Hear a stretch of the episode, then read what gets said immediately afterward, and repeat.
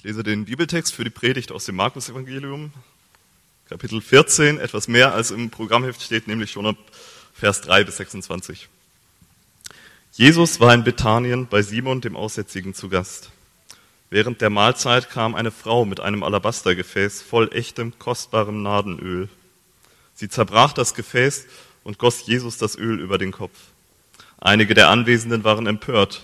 Was soll das, dieses Öl so zu verschwenden, sagten sie zueinander. Man hätte es für mehr als 300 Denare verkaufen und das Geld den Armen geben können. Aber Jesus sagte, lass sie. Warum macht ihr es der Frau so schwer? Sie hat ein gutes Werk an mir getan. Arme wird es immer bei euch geben und ihr könnt ihnen Gutes tun, so oft ihr wollt. Mich aber habt ihr nicht mehr lange bei euch. Sie hat gesagt, sie hat getan, was sie konnte. Sie hat meinen Körper im Voraus für mein Begräbnis gesalbt. Ich sage euch, überall in der Welt, wo man das Evangelium verkünden wird, wird man sich auch an sie erinnern und von dem reden, was sie getan hat. Danach ging, Jesus, äh, ging Judas Iskariot, einer der zwölf, zu den führenden Priestern und bot ihnen an, dafür zu sorgen, dass sie Jesus in ihre Gewalt bringen konnten. Die führenden Priester waren erfreut, als sie das hörten und versprachen Judas dafür Geld. Von da an suchte er nach einer günstigen Gelegenheit, Jesus zu verraten. Am ersten Tag des Festes der ungesäuerten Brote, an dem Tag, an dem man das Passalam schlachtet, fragten die Jünger Jesus, wo sollen wir das Passamal für dich vorbereiten? Er gab zwei von ihnen den Auftrag, geht in die Stadt. Dort werdet ihr einem Mann begegnen, der einen Wasserkrug trägt. Folgt ihm, bis er in ein Haus hineingeht und sagt dort zu dem Hausherrn, der Meister lässt fragen, wo ist der Raum für mich, in dem ich mit meinen Jüngern das Passamal feiern kann? Er wird euch ein großes Zimmer im Obergeschoss zeigen, das mit Sitzpolstern ausgestattet und für das Festmahl hergerichtet ist. Bereitet dort das Passa für uns vor. Die beiden Jünger machten sich auf den Weg. In der Stadt angekommen, fanden sie alles so, wie Jesus es ihnen gesagt hatte, und bereiteten das Passamal vor. Als es Abend geworden war, kam Jesus mit den Zwölf. Während sie bei Tisch waren und aßen, erklärte er, ich sage euch, einer von euch wird mich verraten, einer, der hier mit mir ist. Die Jünger waren bestürzt und einer nach dem anderen fragte ihn, doch nicht etwa ich?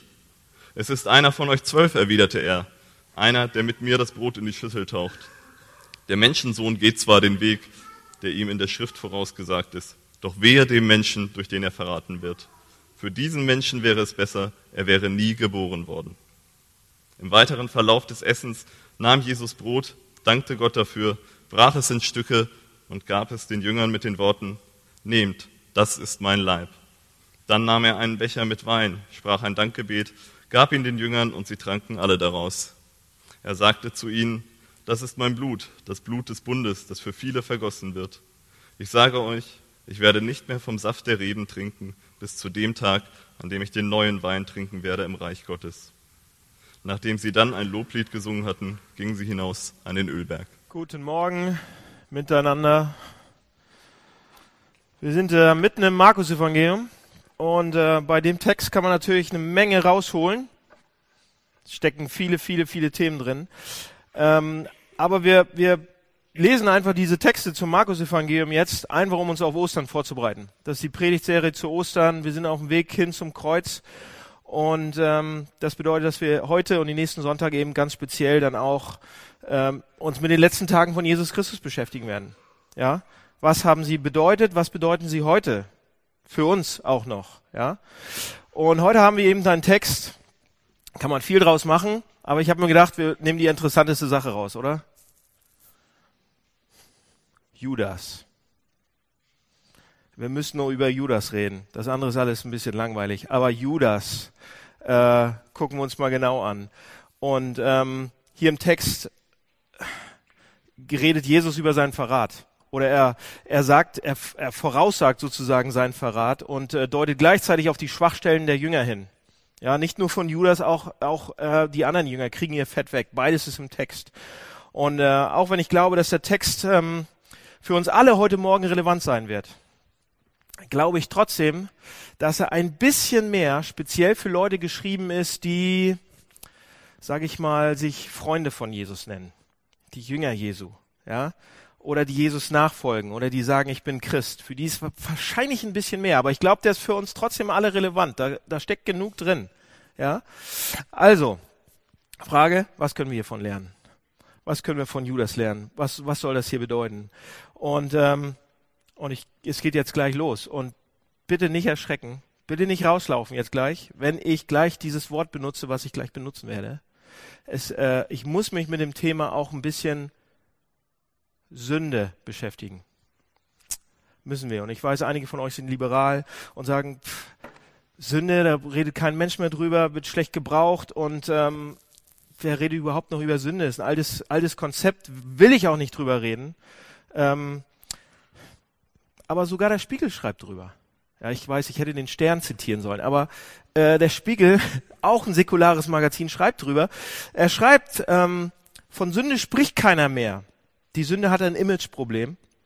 Ein unheimlicher Unschuldswahn hat sich über unsere überraschungsfreie äh, Computergesellschaft gelegt. Aber, sagen die dann, Sündenbewusstsein ist das, was uns von anpassungsschlauen Tieren unterscheidet.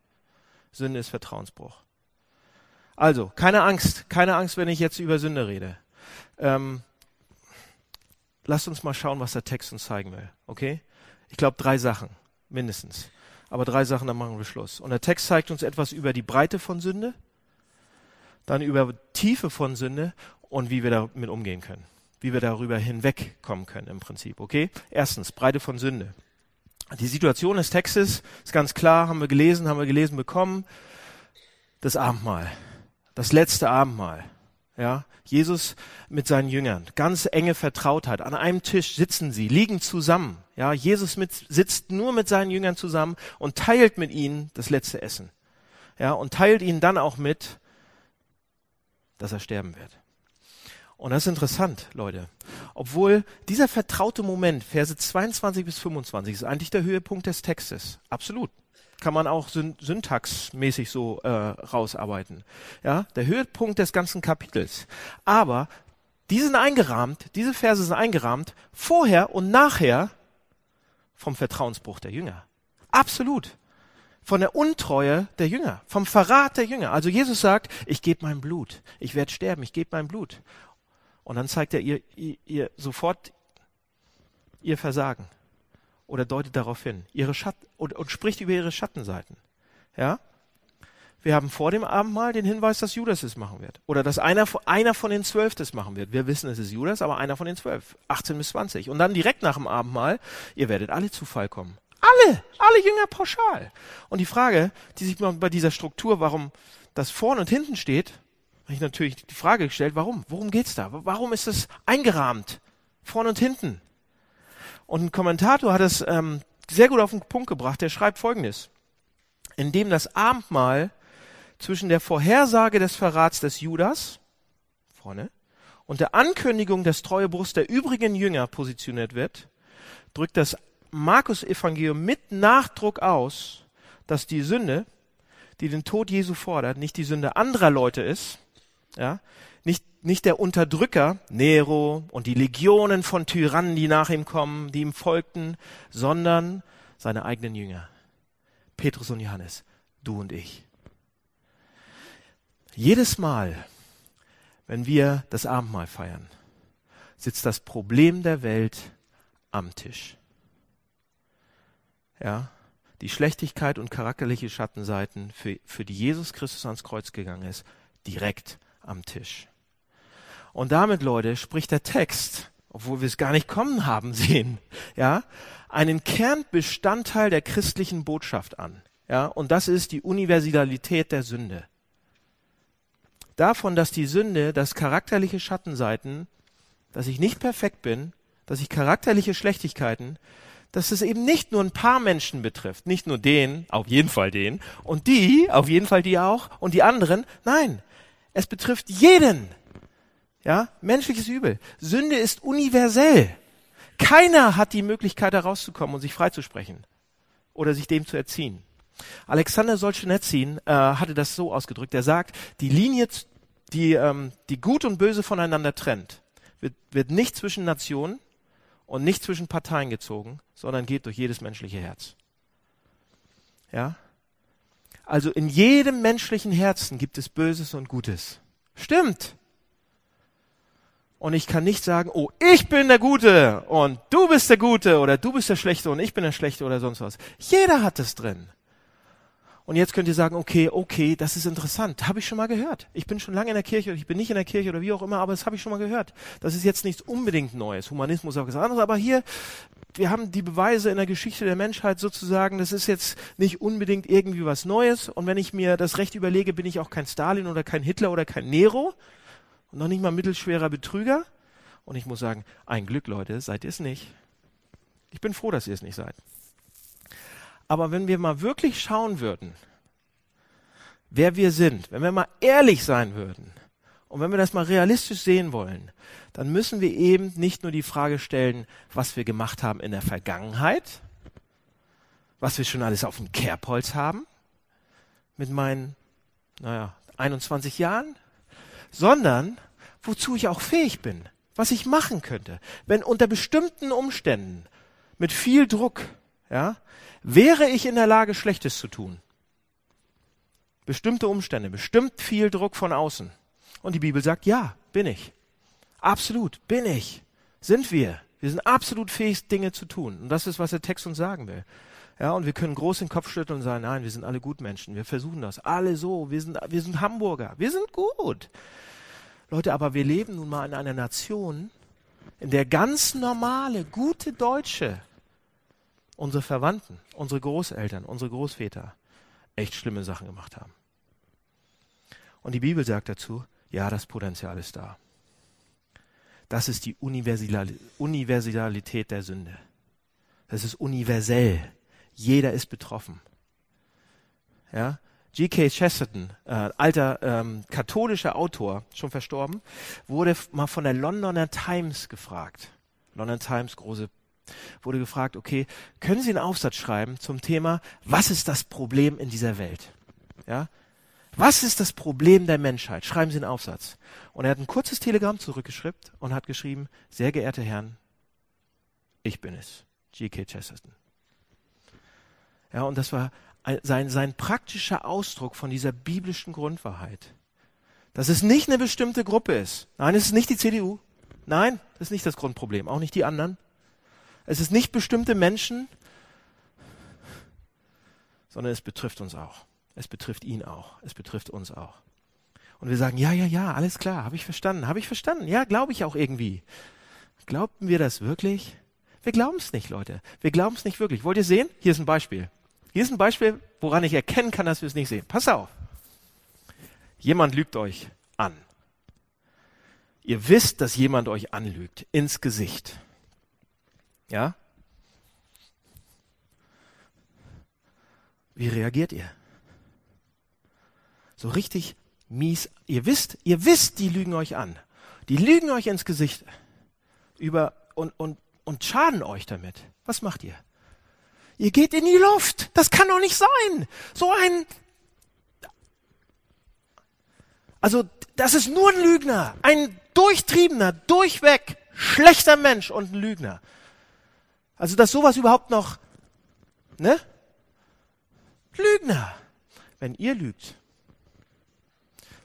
das ist komplex. Das ist komplexer. Ich bin doch kein Lügner grundsätzlich. Es ist komplex. Man muss ja die Umstände sehen und wo ich herkomme, was ich gemacht habe und warum ich gerade, also ich konnte gar nicht anders und außerdem wäre dann die ganze Welt untergegangen. Wenn, also ich bin komplex, ja. Wenn jemand anders uns anlügt, dann sage ich, ein Lügner, ein Drecksack, so ein ja? Ich gehe in die Luft fast, wenn ich lüge. Ich bin komplex. Man muss auch mal sehen und woher ich komme und überhaupt, ja? Wurde ich auch mal als Kind und, ne? Wenn jemand mich anlügt, mache ich ihn platt. Wenn ich lüge, muss man auch noch an andere Sachen denken. Was passiert da, Leute? Wir lehnen es absolut ab, uns auf dieselbe, uns auf dieselbe Ebene zu stellen wie die anderen. Wir lehnen es absolut ab, in dieselbe Kategorie gestellt zu werden wie die anderen, wie die andere Person. Ich bin anders. Ich würde sowas niemals tun. Wir haben es gerade getan. Das ist was anderes. Ja? Miroslav Wolf, kroatischer Theologe, hat gesagt, ich schließe, wenn ich sowas tue, ich schließe den Feind aus der Gemeinschaft der Menschen aus und ich schließe mich aus der Gemeinschaft der Sünde aus. Und das trifft es genau auf den Punkt, was es uns so schwer macht, oft zu vergeben. Unseren Groll aufzugeben. Warum wir so oft an die Decke gehen. Ja, dass wir nicht die Universalität der Sünde, das so glauben, das reingearbeitet haben. Ansonsten könnten wir das leichter, ansonsten würden wir es leichter, ansonsten würden wir nicht so abgehen. Und ansonsten würden wir um einiges liebevoller gegenüber Menschen sein können. Okay? Das ist die Breite der Sünde. Sie ist da. Wir glauben sie nicht so richtig. Wir sind, also wir sind ja auch schon ein bisschen Sünde, aber so richtig schlimm wie Hitler sind wir nicht. Okay, Tiefe der Sünde, zweiter Punkt. Das war die Breite der Sünde. Jetzt lasst uns mal einen Schritt noch weitergehen, Leute. Wenn wir wirklich realistisch über uns gucken oder über uns reden wollen, dann reicht es nicht nur aus zu sagen, okay, ich habe irgendwie Schattenseiten. Ja, ich habe irgendwie bin ich schlecht, irgendwie bin ich nicht der perfekte Mensch und irgendwie tue ich auch Leuten weh, die mir sehr sehr am Herzen liegen, ja, und auch meinen Kindern und sonst irgendwen und irgendwie habe ich auch schon mal gelogen. Und ich bin auch abgegangen. So, ich habe das gerade auch ein paar Mal schon gemacht. Also, das reicht nicht. Leute, wir müssen einen, einen Schritt tiefer gehen und sagen, okay, warum habe ich das gerade so gemacht? Was ist die Motivation dahinter? Warum ist das so? Was treibt mich? Pass auf, wenn ihr Christ geworden seid, und das ist eine tolle Sache, schön, dass ihr Christen geworden seid, die von euch schon Christen sind, ja, dann verändern sich ja Dinge. Wisst ihr, Dinge verändern sich. Jemand, der Christ wird, der macht nicht mehr ABC, sondern dann 1, 2, 3. Der, der verändert einige Sachen, die er im Leben so gemacht hat. Der lässt einige Sachen laufen, andere Sachen fängt er an zu tun. Die zehn Gebote kommen ins Spiel. Auf einmal hat man neue Perspektiven für einige Sachen. Der Alltag wird ein bisschen anders. Man lebt auf eine andere Art und Weise und das ist gut. Und andere Leute, Arbeitskollegen sehen die Veränderung und sagen, wow, krass was ist denn da bei dir los? Und es ist wahrscheinlich super gut und, und, man freut sich drüber.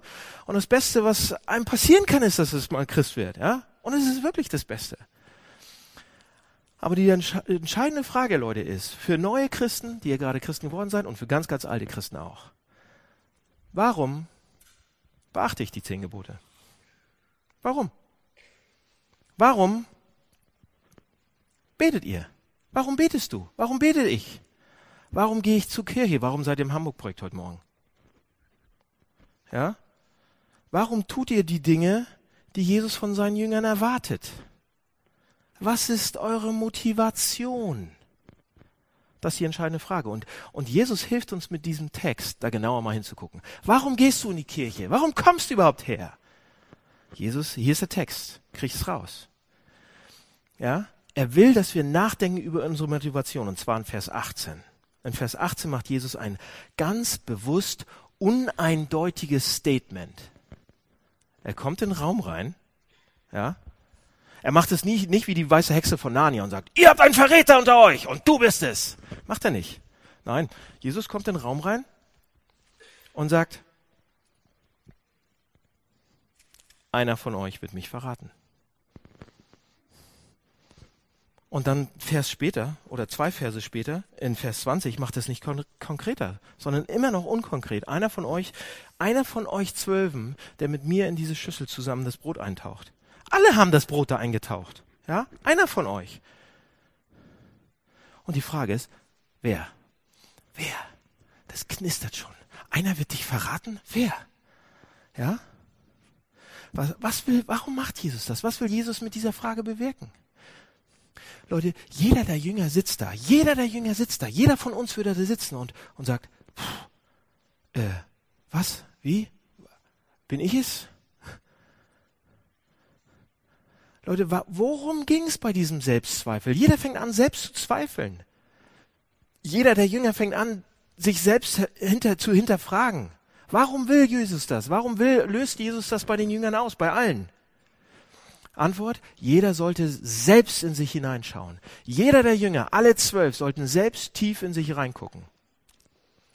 Ja, pass auf. Jemand anders für Geld zu verraten, was Judas gemacht hat. Seinen besten, einen, einen, einen, einen Typen, mit dem man drei Jahre unterwegs ist, den man mag, mit dem man vertraut ist, mit dem man in der Wildnis übernachtet hat. Ja, das ist kein zufälliger Ausrutscher. Das macht man nicht einfach, uh, ist mir gerade so passiert. Notlüge, Not, Notverrat. Ja? Nee. Sowas macht man einfach, wenn die Motivation schon gewaltig schief liegt. Schon vorher. Ja, und was Jesus mit dieser Ankündigung des Verrats sagt, ist, jemand von euch hier, jemand von euch Jüngern, dient mir nur so lange, wie es seinem eigenen Vorteil gut tut. Nur so lange bin ich bei dir populär. Nur so lange ich Dinge möglich machen kann. Aber ich werde sofort abgestoßen und eingetauscht, sobald es dich etwas kosten wird. Das sagt Jesus. Und genau das ist die Motivation, die bei Judas im Leben war.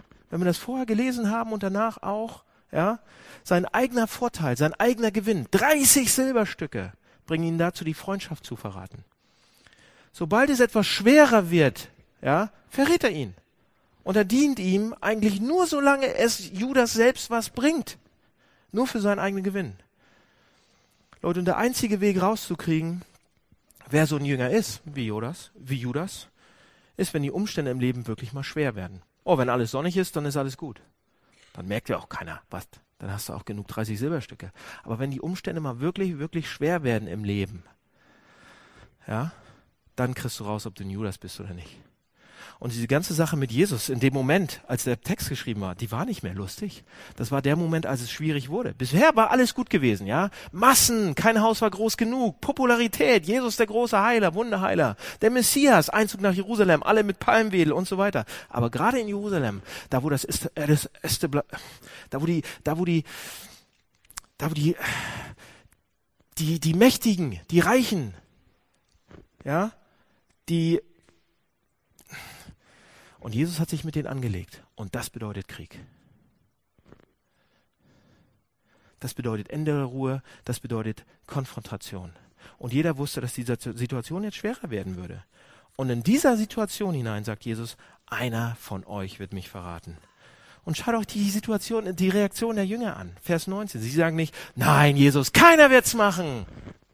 Das, überhaupt nicht. Nee, sagen sie nicht. Sondern die Reaktion ist, was ist die Reaktion?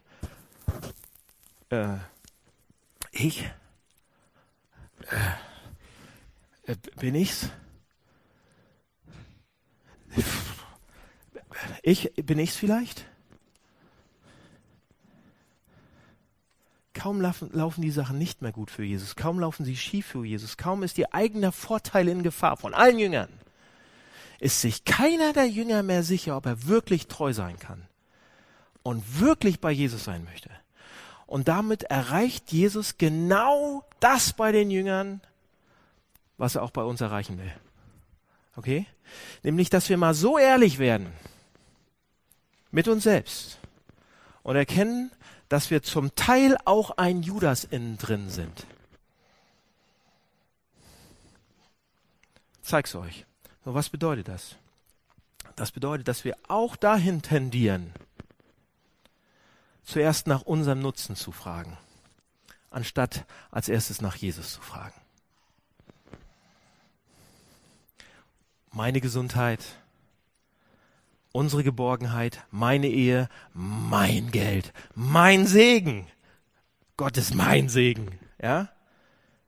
Es sieht so aus, als wenn wir ihm dienen. Aber eigentlich ist Gott Mittel zum Zweck. Sind wir damals zu Gott gekommen oder kommen wir zu Gott wegen ihm oder wegen mir? Weil er mir gut tut, weil ich ihn brauche, weil ich sein Segen will. Leute, und es gibt kein, fast keine andere Möglichkeit herauszufinden, was, was an meiner ganzen Frömmigkeit und dann an diesem ganzen christlichen Gehabe und Gequatsche und Anschein wirklich, wirklich trägt. Es sei denn, es kommen schwierige Zeiten und Momente, die echt schwer sind. Dann wird sich das herausstellen. Und wenn dann solche Momente kommen, Leute, dann gibt es einen Teil in unserem Herzen, in jedem von uns, der sagt, wo ist denn nun der ganze Segen? Wo ist denn nun Gott? Wo, wo ist denn nun der, der, der, wo ist denn nun der ganze Segen, für den ich mich ursprünglich auf der Liste eingeschrieben habe? Wo ist der? Hätte ich gern mal zurück. Ja, ich folge doch seinen Geboten. Ich bin ein guter Christ. Ich, ich habe noch keinen ermordet und ich versuche auch keinen zu betrügen. Ich, ich bin richtig gut. Ich bete, ich bitte, ich gehe ins Hamburg-Projekt. Ich tue Dinge. Ja? Und diese, und, und, und die Sachen entwickeln sich alles trotzdem nicht, wie ich sie will. Nicht, wie ich sie wollte. Das kann doch nicht sein. Das ist doch verrückt, oder? Ich mache alles richtig. Es geht trotzdem alles kaputt. Und dann ist ein Teil meines Herzens sagt dann, was soll denn dieser ganze Christenquatsch und dieses ganze Christenzeug überhaupt? Das lohnt sich überhaupt nicht. Das geht doch nicht. Und der Teil, der sich dann zu Wort meldet, der ist der Judas. Der rechnet genauso wie Judas. Das ist Judas. Was hab ich davon? Was hab ich davon? Was kriege ich zurück? Was kriege ich zurück, wenn ich mich hier einbringe? Was kriege? Was bringt mir das? Was bringt mir das Hamburg-Projekt? Was bringt mir die Kirche? Was bringt mir Gott? Das ist unser Judasherz. In uns. Merkt ihr das? Und es ist der Teil unseres Herzens, der religiös funktioniert und nichts mit dem Evangelium zu tun hat. Oh, schön, oder? Genau bei unserem Lieblingsthema, bei meinem zumindest. Hört kurz zu, ganz kurz, wenn ihr sonst nicht zuhört, jetzt ist es wichtig. Wir reden ab und zu darüber. Religion funktioniert folgendermaßen. Ich gehorche und deshalb bin ich angenommen. Und deshalb schuldet mir Gott was. Ich mach was, steigt meine fünf Stufen hoch und deshalb bin ich angenommen und deshalb schuldet mir Gott was. Das Evangelium bedeutet, ich bin angenommen, ganz und gar durch das unendliche Opfer von Jesus Christus, durch reine Gnade. Und deshalb gehorche ich ihm. Und ich schulde ihm alles. Das sind zwei absolut, absolut unterschiedliche Paradigmen. Das Judas-Prinzip in unserem Herzen funktioniert immer noch so, Leute, dass wenn ich dies und das tue, dann sollte ich das, das und das kriegen. Wenn ich dies und das mache, wenn ich immer noch bete, wenn ich mehr Bibel lese, dann sollte doch das und das passieren. Dann sollte mich Gott mehr segnen. Dann sollte er mich ein bisschen Liebe haben. Und das bedeutet, ich benutze Gott und seine Sachen, um Segen zu bekommen, um Sachen für mich zu bekommen. Ich diene nicht Gott, ich diene mir selbst. Und ich benutze Gott, um dies und das zu bekommen. Die wichtigen Sachen, die wichtigste Sache ist der Segen. Ja, oder dass es mir gut geht. Und das ist der Teil in uns, den Jesus uns zeigen will mit diesem Text. Er will uns das zeigen. Er sagt, es ist in euch. Es ist da. Auch wenn ihr nicht ganz und gar ein Judas seid, ja? Es gibt einen Judas in euch. Aber es gibt noch was in euch. Maria. Maria? Maria. Die ersten paar Verse in Markus 14, die habe ich nicht abdrucken lassen, aber ich habe sie lesen lassen. Die sind wichtig. Ja? Die Frau, die Jesu Füße salbt und mit ihren Haaren das abtrocknen. Und Markus sagt uns nicht, wie sie heißt, aber Johannes im Johannesevangelium, äh, da wird uns gesagt, wie sie heißt. Und es ist Maria, die Schwester von Lazarus. Und wir lesen hier, wie Maria während des Essens zu Jesus kommt und sie nimmt dieses Öl und gießt es auf seinen Kopf und auch auf seine Füße. Da lesen wir bei Johannes. Und das war eigentlich nichts Besonderes. Hat man dauernd gemacht. Ja, damals, das war ein freundlicher Akt, ein aufmerksamer Akt in einer Zeit, wo man, wenn man gereist ist, absolut verstaubt war von oben bis unten. Ja, es gab keine Teerstraßen, nur Staubstraßen. Und man hat nicht gerade nett gerochen und die Haut war strapaziert und so weiter. Und deshalb hat man das öfter gemacht. Man hat Öl genommen wie Creme und hat sich eingecremt und das war wie Öl. Ja, und das hat den Menschen belebt und es hat gut gerochen. Aber wir lesen hier im Text, dass die Leute absolut radikal schockiert waren als sie das gemacht hat. Warum? Das war doch normal. Warum war die so schockiert an dieser Situation? Wo das eigentlich ganz normal war. Die Leute waren schockiert, weil Maria nicht irgendein Öl benutzt, sondern sie benutzt ein Öl, ein sehr teures. 300 Denare steht da. Keiner weiß, was 300 Denare wert sind, oder? Wisst ihr das? 50.000 Euro heute ungefähr. Vielleicht 60. Inflation. Ja? Und natürlich war das völlig übertrieben. Das ist ein Jahresgehalt. Überlegt euch mal, überleg dir mal, du nimmst dein Jahresgehalt, kaufst ein Fläschchen Öl, kippst es jemand auf den Kopf und auf die Füße. Ja, klar, dass Judas ein bisschen komisch reagiert. Und ich merke schon, da sind die Judas wieder. Alle. Ich habe auch so reagiert. 50.000? Könnten wir eine Gemeinde für gründen. Ein Jahr lang. Ja? Man hätte doch so ein 5 Euro Öl kaufen können oder so ein 10 Euro. Das ist doch völlige Verschwendung. Jonathan Edwards, ein großer evangelischer Theologe, hat äh, vor 200 Jahren eine Predigt über dieses, über Marias Akt hier geschrieben, über Marias Tat. Das hieß die außergewöhnliche Tat Marias, nennt er das. Und in der Predigt sagt er, die eine Sache, die alle schockieren ließ, in dem Moment, als das mit dem Öl passiert ist, war die Nutzlosigkeit dessen, was da passiert ist. Die Nutzlosigkeit. Ja? Zum einen war es nutzlos für Jesus. Was Jesus hätte, fünf Euro Öl hätte ihm auch gereicht. Ja? Oder ein 500 Euro Öl. Hätte ihn auch versorgt. Das war schon richtig viel. Das war, es war nutzlos, so viel auszugeben. Und es war auch nutzlos für Maria. Weil sie braucht Jesus das nicht mehr zu zeigen, wie toll sie ihn mit seiner Beziehung ein. Sie kennen sich schon seit Jahren. Die waren Jesus da ein- und ausgegangen im Haus. Die waren beste Freunde. Der hat Lazarus, ihren Bruder, wieder äh, von den Toten auferweckt. Sie haben eine lange Geschichte hinter sich. Sie wusste, dass Jesus auf ihrer Seite steht. Aber Leute, genau an dieser Stelle erkennen wir den Unterschied zwischen Judas und Maria. An dieser Stelle erkennen wir den Unterschied, da ist eine feine Linie. Denn für Judas war Jesus nützlich. Aber für Maria war Jesus wunderschön. Sie hat alles gegeben. Sie hat ihm alles über den Kopf ausgegessen, gegossen, was sie hatte. Judas dient Jesus, um bestimmte Dinge zu bekommen. Maria dient Jesus, Wegen Jesus. Um Jesus zu haben, um bei ihm zu sein, um ihm was Gutes zu tun, das Beste zu tun, um ihm nahe zu sein, um ihm ähnlicher zu werden. Leute, wenn wir gläubige Leute sind, haben wir einen Judas und eine Maria in uns. Und oft genug sind wir religiös und nur religiös und benutzen Gott, um seinen Segen zu kriegen. Aber es gibt auch einen Teil in uns, der verstanden hat, was er gemacht hat der verstanden hat, was Jesus für uns gemacht hat. Und der ihm begegnen will in seiner absoluten Schönheit und absoluten Kraft. Leute, und das ist der Unterschied zwischen Judas und Maria. Ist Gott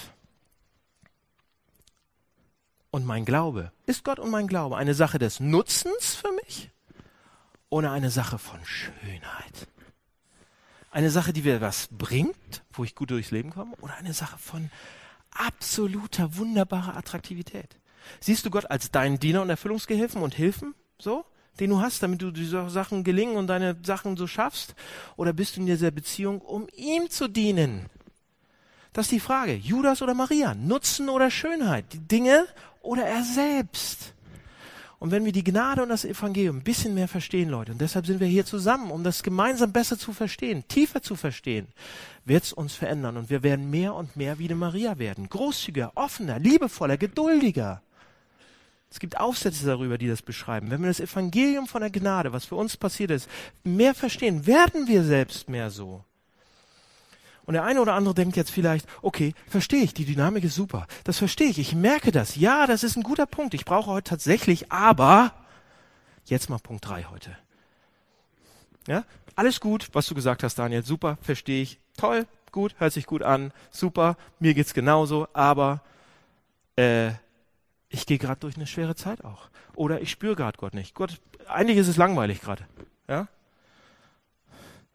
Oder, oder wenn ich anfange zu beten, ich mich mal, irgendwann setze ich mich mal hin und ich fange an zu beten, dann fühle ich mich wie Judas. Ich frage Gott Sachen nur, die ich haben will von ihm. Ja? Und es ist irgendwie komisch. Und das hört sich toll an und ich mag den zweiten Punkt, klar, aber wie soll das gehen? Wie? Wie, wie, wie komme ich dahin, dass ich 50.000, ne, dass ich Maria werde, so? Wie sehe ich seine Schönheit, anstatt ihn nur als jemand zu sehen, den ich, den ich zufriedenstellen muss? Okay, dritter Punkt. Wie? Wollt ihr es noch?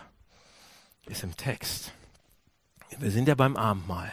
Wie kriegen wir das? Wie werden wir mehr eine Marie? Wie sehe ich seine Schönheit und bin weggeblasen und nimm alles, was ich habe und schütte es ihm vor die Füße? Wie? Wir sind beim Abendmahl, Vers 22 bis 25. Jesus kommt rein und sagt, einer von euch wird mich verraten. Er sagt nicht, du Judas wirst mich verraten, sondern er sagt, einer von euch zwölf wird mich verraten. Warum macht er das? Seht ihr, Jesus schweigt nicht. Aber er trampelt auch nicht gleich auf Judas rum. Er trampelt überhaupt nicht auf Judas rum. Jesus warnt sogar noch, wehe dem, der es tut. Wehe dem, besser wäre es denn wir nie geworden. Jesus spricht absolut deutlich, sagt absolut deutlich und, und, und trampelt nicht auf Judas rum. Leute, nur einer im Raum wusste, um wen es sich dreht, nämlich Judas selbst. Und Jesus zeigt auf den Dreck, aber er verschließt nicht die Tür. Das ist fast wie eine letzte Warnung, wie eine liebevolle Warnung. Was Jesus hier macht, er baut, er baut eine letzte feine, auf den Jünger zugeschnittene Einladung auf ihn zu, um wieder zurückzukommen. Und ein Kommentator sagt, das ist Jesu finaler Akt der Freundlichkeit und Liebe gegenüber Judas. Nicht zu sagen und Judas voll ins kalte Wasser zu springen zu lassen und ins offene Messer laufen zu lassen, das wäre keine Freundlichkeit gewesen, das wäre keine Einladung gewesen zur Versöhnung. Ja? Und Judas öffentlich bloß, bloßzustellen und sagen, du bist es, Judas, und an die Wand zu stellen, wäre auch keine Einladung gewesen, dass Judas zurückkommt. Aber zu sagen, Judas, hat er ja nicht gesagt, aber zwischen den Zeilen, Judas, ich sehe den Verrat kommen, aber ich trample nicht auf dich rum, sondern ich lade dich ein. Hier ist mein Leib, hier ist mein Blut für alle zwölf. Ich weiß es.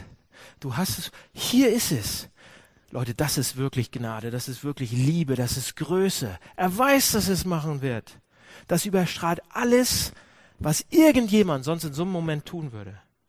Das ist Jesus, der sogar an so einem Moment, in diesem Moment, um das Herz von Judas noch ringt, ja, und kämpft. Und was wir da sehen, Leute, was wir da sehen, ist Jesu perfekte Kombination aus Freundlichkeit und Klarheit. Aus schneidender Wahrheit. Du, es ist einer da, der wird mich verraten. Und umhüllende Liebe. Komm zurück, komm zurück, komm. Hier ist jemand, der sich, der sich weit weggedreht hat von Jesus. Und zum, zum Schluss hält Jesus trotzdem diese Einladung offen. Bis zum Schluss. Milde und Schärfe, Gnade und Wahrheit, offene Arme und zugleich entlarvende Realität. Niemand macht das so wie er. Niemand. Und das ist so, das ist, das ist so interessant.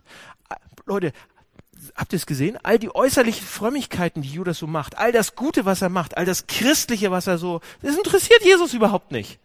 Das sind die, Jesus ging es nur um sein Herz, um seine Motivation, um seine Entscheidung für ihn, um die, um die, um die Taten, die daraus dann irgendwann mal erwachsen würden. Und das ist, was uns das Kreuz sagt. Das Kreuz sagt uns eben, dass die besten, Leute, dass uns selbst die besten Momente, dass diese Sternstunden meines Charakters nicht ausreichen, um dafür zu sorgen, dass Jesus nicht am Kreuz hätte sterben müssen. Jesus muss am Kreuz für mich sterben. Wir können es nicht vermeiden. Es gibt keine andere Möglichkeit. Das ist scharf. Das ist ehrlich. Das ist hart. Wir hatten letzte Woche darüber geredet. Das ist echt hart. Ich kann es nicht schaffen, von alleine gut zu sein. Ja, einer wird mich verraten. Du wirst mich verraten. Und zugleich hat Jesus es aber gern getan. Er wollte es, er wollte es, er wollte es für mich aus Liebe tun komm, ich tu's. Ich mache es für dich. Hier ist die Einladung. Ja? Schneidende Wahrheit, grenzenlose Freiheit. Milde und Schärfe. Das ist beides zusammen. Und das übersteigt jede Art von Pragmatismus. Das übersteigt jede Art von Kosten-Nutzen-Rechnung, die wir aufstellen, ja, in, in unserem Herzen. Weil das ist eine andere Kategorie, was da auf einmal passiert. Da ist jemand, der sein Leben aufgibt für mich. Und diese Botschaft, dieser Einsatz Christi für mich, ist, dass die, was die Fähigkeit hat, mein Herz letzten Endes mal ein bisschen wenigstens aufzubrechen, ein bisschen anzufangen da, das durchzukneten. Ja, pass auf, ey, Leute, wir können uns doch vorstellen, wie spielend einfach es für Jesus gewesen wäre, zu sagen, was? Du Verräter! Oder ihr alle! Was will ich mit euch noch? Die engsten Jünger, meine besten Freunde, ihr habt mich verraten, geht mir aus den Augen! Aber das macht Jesus nicht. Das macht Jesus nicht. Das heißt, er weiß um ihre himmelschreiende Doppelzüngigkeit. Er, er kennt ihren Dreck, er kennt die Leichen der Keller im, der Jünger, ihre Unzuverlässigkeit, ihre Untreue, trotz des frommen Äußeren, was sie so an den Tag legen. Er sieht in aller Klarheit ihre, Maske, ihre Maskerade, ihre Masken. Und trotzdem reagiert er nicht mit Abstand oder Ablehnung, sondern mit absoluter Offenheit. Mit absoluter Offenheit und damit, dass er sich selbst gibt. Und ihr sagt, was? Und er sagt, ich gebe mich für dich gerne. Und diese krasse, liebevolle, selbstlose Einstellung von Jesus, das ist wahre Schönheit. Und das hat das Potenzial, uns zu verändern. Wenn ich mir das durch den Kopf gehen lasse, und auf der Zunge zergehen lasse, was passiert dann? Kann ich dann kalt gegenüber dem sein? Wenn mir jemand das sagt? Leute, und, und es wird besonders deutlich an Jesu Umgang mit Judas. Judas hat drei Jahre, Jahre lang mit ihm dazugehört und die sind zusammengekommen. Alles hat er gesehen, ja. Aber in seinem Inneren war er weit weg, weiter als er sich vorstellen könnte. Und Jesus versucht ihn zu gewinnen. Er verjagt ihn nicht. Er verurteilt ihn nicht, ja. Bei Jesus gibt es diese beiden Seiten. Erhabenheit, ja, ich weiß es, und Demut. Ich kämpfe um dich. Würde und Sanftmut. Süße, süße Liebe und Ehrlichkeit. Gnade und Gerechtigkeit. Und das ist lebensverändernde Freundlichkeit. Seht ihr, wie komisch das ist, was Jesus macht? Es macht keinen Sinn. Es macht Sinn, wenn er sagen würde, oh, das ist nicht so schlimm, was du tust. Ja, das ist, das ist eigentlich gar, gar nicht sündig und deshalb verurteile ich dich auch nicht. Ja? Wer kann schon sagen, was Sünde ist? Du musst selbst entscheiden, was Sünde ist und was nicht. Ne? Muss man ja heute. Sagt Jesus nicht. Ja? Aber Jesus sagt auch nicht, es ist Sünde und deshalb verurteile ich, brenne! Sagt er auch nicht. Seht ihr das? Du bist Sünder, aber ich verurteile dich nicht. Das ist falsch, das ist schrecklich. Ich sehe dich, aber ich verurteile dich nicht. Wie kann er das sagen? Wie kann er diese Sachen zusammenbringen? Leute, das ist das Evangelium. Wenn wir zu Jesus kommen im Glauben, selbst wenn wir noch voll sind mit allen möglichen Schlechtigkeiten, bis zum Rand gefüllt, gibt es keine Verurteilung für uns. Und was Jesus sagt ist, das ist Sünde, das ist falsch, das ist nicht in Ordnung. Aber ich verurteile dich nicht, sondern ich nehme das auf mich. Ich nehme die Verurteilung, die Bestrafung dafür auf mich. Und er dreht sich nicht angewidert weg von euch egal was ihr gemacht habt, sondern er sagt, ich bin für euch da. Mein Leib, mein Blut für euch. Ihr trinkt den süßen Wein aus tollen Kelchen. In wenigen Stunden, Stunden trinke ich Essig von einem dreckigen Schwamm am Kreuz. Und das ist wunderbar. Das ist wunderschön.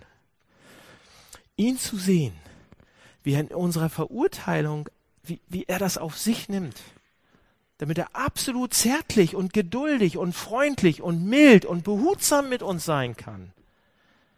Leute, das Kreuz ist der ultimative Beispiel, der ultimative Ausdruck von Sanftmut und Erhabenheit, von Geduld und Kraft zur gleichen Zeit.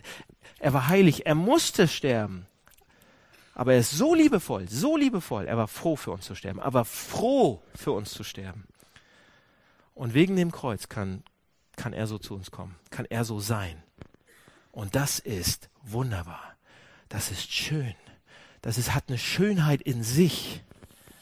Und wenn ich ihn sehe, so heilig, so perfekt, so gerecht, so liebend, dass er sogar bereit ist, die Verurteilung auf sich zu nehmen, sodass sogar ein Judas, ein Judas, eingeladen ist an seinem Tisch. Jeder kann kommen. Leute, egal was ihr gemacht habt, egal was ihr gestern Abend gemacht habt, jeder kann zu ihm kommen. Jeder ist eingeladen. Er bietet dir Gnade an. Diese Gnade, das ist wunderschön. Seht ihr? Das Meer ist schön. Ich liebe das Meer. Ich liebe die Wellen. Ich liebe, wenn meine Seele sich da rein versinkt. Ich liebe das Meer. Das hier ist weit schöner. Ja, bald ist Frühling. Der Frühling ist wunderbar, wunderschön. Das hier ist schöner als jeder Frühling nach jedem Winter. Das ist schöner hier als jede Komposition von perfekter Musik. Das hier ist wahre Schönheit. Und wenn ihr diese Schönheit seht und sie reinsinken lässt, wird es euch aus euch selbst rausholen. Das kann eure Seelen füllen. Und zwar richtig. Und wenn er das Judas anbieten kann, dann kann es dir auch. Egal wer du bist. Und dann antworte. Nicht wie Judas, armer Judas. Antworte wie Maria. Antwortet wie Maria. Lass mich beten. Ähm, lieber Herr, vielen Dank für Judas und Maria und dieses Bild. Und ähm, wir wollen dich nicht ausnutzen und wir machen es trotzdem. Zeige uns, wo wir es tun. Zeige uns, wo unsere Motivation so schief liegen. Und zeig uns, wie wir geflasht werden können von deiner Liebe, Gnade, die so viel größer ist, als was wir uns vorstellen. Und die uns rausholen kann aus uns selbst und uns machen können in eine, in eine Maria, die alles in deine Hand legt. Amen.